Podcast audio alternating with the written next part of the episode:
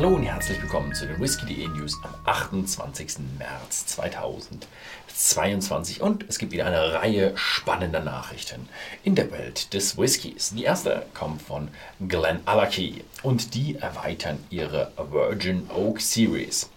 Ähm, drei neue Whiskys sind es in limitierter Auflage. Ein 15 Jahre alter Virgin Oak Finish, ein 10 Jahre alter French Virgin Oak Finish und ein 10 Jahre alter Chincampin Virgin Oak Finish.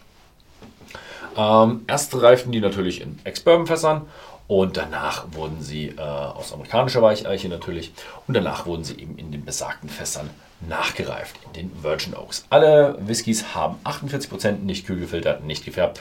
Ja, so wie man es von Glen Allachie kennt, muss man eigentlich schon fast nicht mehr dazu sagen.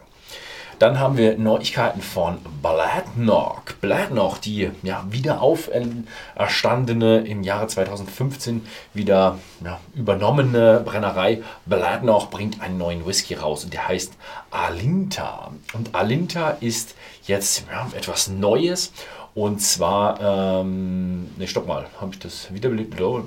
Ja, äh, genau, er bestammte aus PX und Bourbonfässern. Ah, dieses neue kommt erst äh, als nächstes an den nächsten News. Ja, dann geht es weiter mit den Spey Whiskies. Äh, sind mit neuen Designs in limitierter Auflage. Bei den Spey äh, Distillers kennt man es ja schon, die arbeiten sehr gerne mit diesen, mit vielen ähm, ja, die kommen so ein bisschen aus der Weinbranche und die sind auch so ein bisschen künstleraffin und da ist eben der Artist in Residence Joanna McDougall. Ja, denke mal, Joanna ist eine Frau. Äh, und alle drei Whiskys haben 46% ABV und ja, wird sehr interessant. Dann haben wir ähm, noch ähm, Ankündigungen von Balvenie und die bringen drei neue Cask Finish Abfüllungen. Leider sind Zwei davon ähm, ja, exklusiv für den Travel Retail und die äh, für uns im normalen Handel ist aber ja, mal was Neues. Und zwar ist es The Balvenie French Oak Cask, 16 Jahre alt. Und ja, das ist nicht so üblich bei Balvenie. Ja, am 1. April werden drei dieser Abfüllungen erhältlich sein. Wie gesagt, nur eine im normalen Handel. Dann eine sehr gute Nachricht und zwar Glen Geary ist wieder für Besucher geöffnet. Jetzt nicht wegen irgendwie Corona oder sowas, sondern sie ist wieder geöffnet, weil sie in Renovierung war.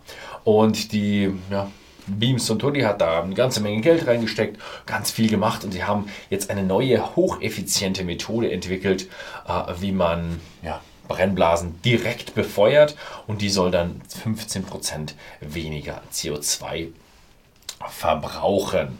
Ja, zwei Jahre war jetzt die Brennerei geschlossen und ja, als kleines, zur kleinen Feier gibt es jetzt einen Glen Geary 1991 zur Eröffnung. Ja, sehr schön. Brennerei ist wieder am Laufen. Das ist immer wieder eine sehr schöne Nachricht.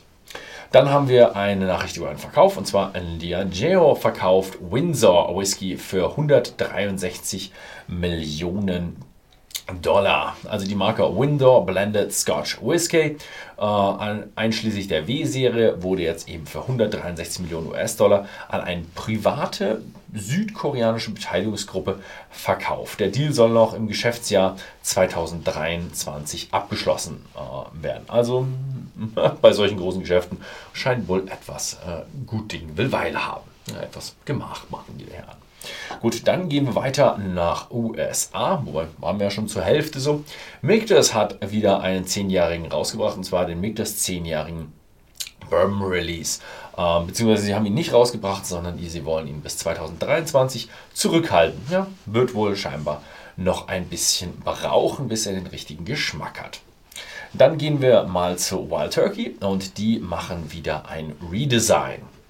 Äh, sie bekommen nur neues Flagg, ähm, ein neues Flaschendesign für ihr Flaggschiff, den 101 Bourbon. Ja, den kennt man Wild Turkey 101. Ist so, ja, eine der bestverkauftesten Wild Turkey. Und das Redesign ist eben eine Neuinterpretation der traditionellen Bourbonflasche. Und ja, sie machen es auch so ein bisschen, dass er aussieht wie ein Hals eines oder ein, die Silhouette eines Trutans.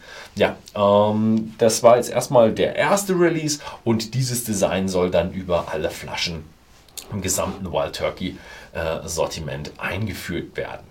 Ja, dann haben wir noch einen aus dem internationalen Bereich, diesmal aus ja, Australien, Tasmanien. Ähm, wir berichten bereits 2021 von dem Kauf der Pontville Distillery durch die Lark Distilling Corporation.